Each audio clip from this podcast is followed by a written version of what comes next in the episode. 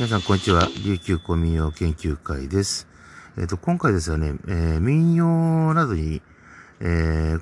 欠かせない楽器、三振、え、これですねえ、三味線とも言ったりしますが、これがですね、え、日本三味線としてに、え、化けるきっかけとなって、その伝来、本土伝来の話について、ちょっと何点か気になることなので、お話しさせていただきたいと思います。まずですね、えー、日本へ、日本本土ですね、側の方に、便宜的本土と言わせてもらいますが、えー、の、えー、三振の伝来というか、三振が伝来はしてないと私は考えています。というか、琉球から三弦の楽器、三味線、これの場合三の線とか来ます。これが、えー、琉球からですね、えー、こういう商船を経てですね、えー、堺、また長崎、などにですね、伝来をしています。それでですね、えー、その時に時代でですね、あのー、ちょうどですね、えー、織田信長とかが出てくる、まあ、いた頃ですね、その戦乱時代に、に、えー、はもう到達してるわけなんですが、えー、伝来したとされる年で一番有力な年からですね、約30年で、えー、今の、えー、日本三味線の形の大まか、ほぼほぼ同じ形ができているとされています。さてですね、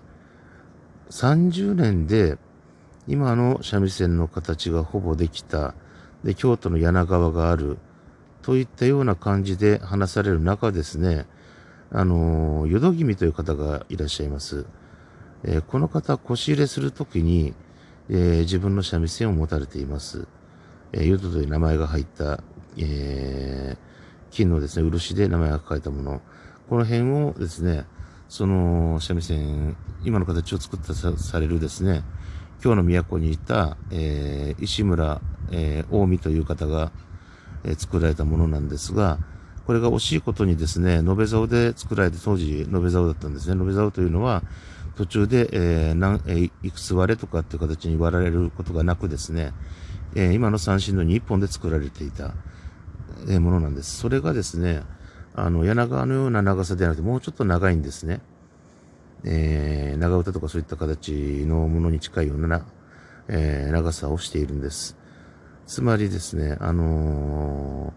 ー、その石村県、えー、石村県じゃない、石村、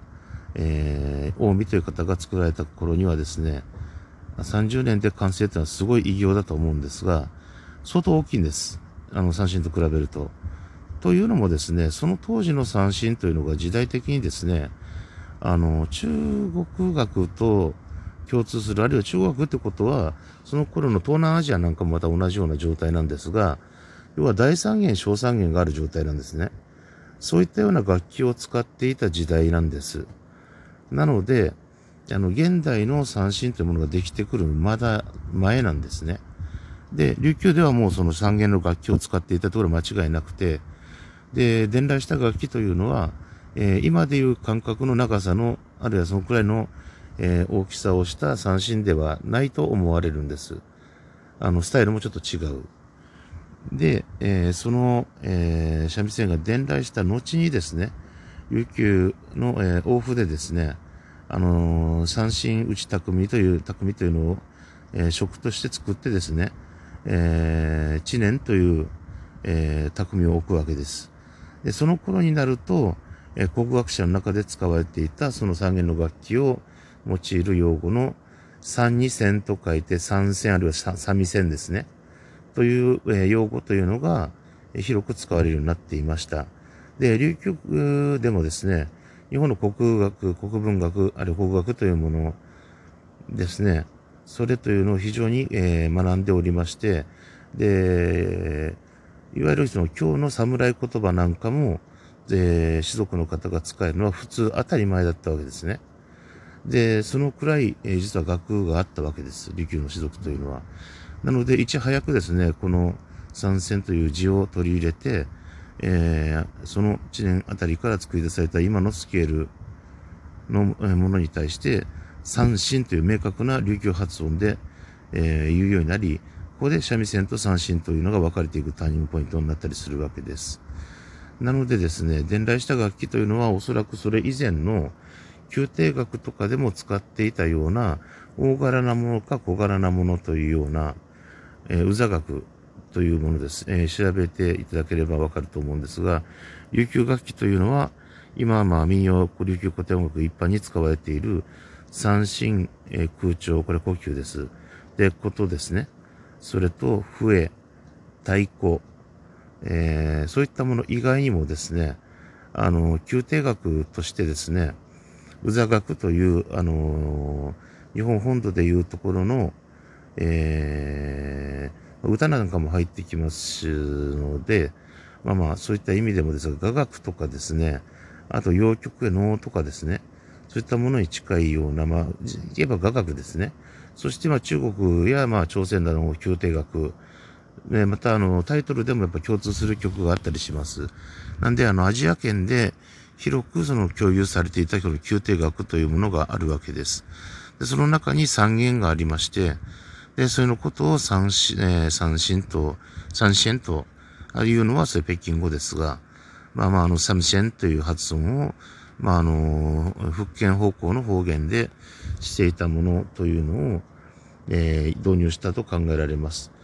えー、前にもちょっと、えー、番号が若い回で話をさせていただいたんですが、あの、伝来した段階ですでにその堺の方の記録でも、三味線という発音をしてるんですね、三味線。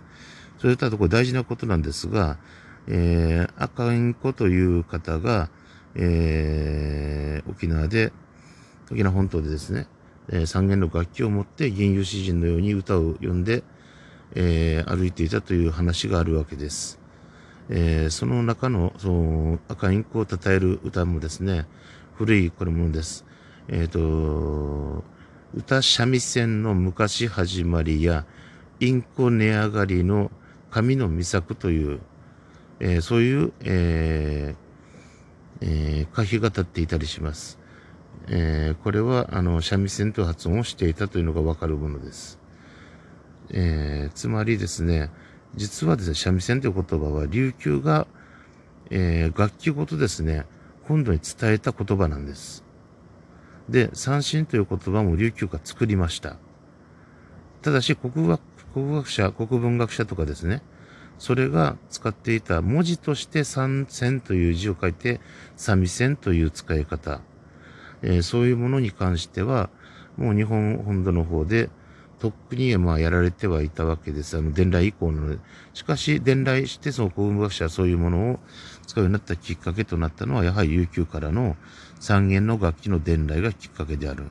で、渡った楽器そのものが現代使われている三振ではないと考えられる。何せ、あの、今の形の三振を作り出している、出されたというされる年ですね。それよりも以前に伝来しているということです。それとあとその三振という名前ができる前から、前に、えー、伝わっている。で、その三振という言葉ができる前から、琉球では三弦の楽器を用いた、えー、国、国楽、これは音楽の方ですね。えー、宮廷楽というのが存在していた。この辺を考えるとですね、まあ、交易品なんかも含めて、あの、表に出したもの、もちろんそれはあの中国から渡って、あの中国から渡ってきたものも、大陸渡りのものもあったと思います。またヨーロッパ船が運んできたような類似の、あの、弦楽器、流斗系の楽器があったとは思うんですが、しかしですね、やはり伝来、琉球から伝来という言葉がですね、やっぱりその、長崎であるとか、えー、堺、大阪堺ですね、えー、そういったところにあるというのが、まあ、あのー、明白でして、で、その伝来したというふうに推測できる、類推できる年から、およそ30年後にはもう三味線の、えー、名工が誕生して、今の形をおおよそ構築しているという、そういう事実からしましても、30年の年間でそんな大化けはしないというのと、あと材料も宇座楽で使う楽器の楽器材と共通である。それと、あと作り方に関して基本構造があの大幅に変わったわけではない。そういったところから、あと用語の呼び方に関しても、え琉球から本土に渡ってきた言葉そのものが今でも本土で生きている。で、そもそもその言葉を伝えたのは琉球である。で、楽器三弦の楽器そのものを伝えたのも琉球では、これが事実、これは事実であると。ただし、今使われている一般的な三振が伝わったわけではない。で、呼吸に関しても、やっぱりそれは、琉球の呼吸ではない。えー、そこら辺もありますね。呼吸は、本土側では、三味線の速攻法を模倣して作ったと言われていますが、どうもこれは西洋から渡ってきた船が持ってきた木製の、えー、3弦ないしは4弦あたりの、あとは2弦とかですね。そういったような、あの銅が板で貼られたものが長崎などに伝来して、あるいは堺にも伝来したでしょう。で、まあ2個とかもあったかもしれませんが、そういったような形のものの中で、えー、弓をですね、弦の間に入れない楽器、それが、えー、ポルトガル戦などで渡ってきて、で、それと同じようになる楽器というのを工夫した結果、三味線の構造で、えー、弓を引く楽器を作ったもの。で、琉球にあるものは大陸にある形の、えー、ヤコとかいわゆるヤシの実とかで銅を作り皮を張ったものなので、ちょっと系統が違う。などといったところが見受けられると思います。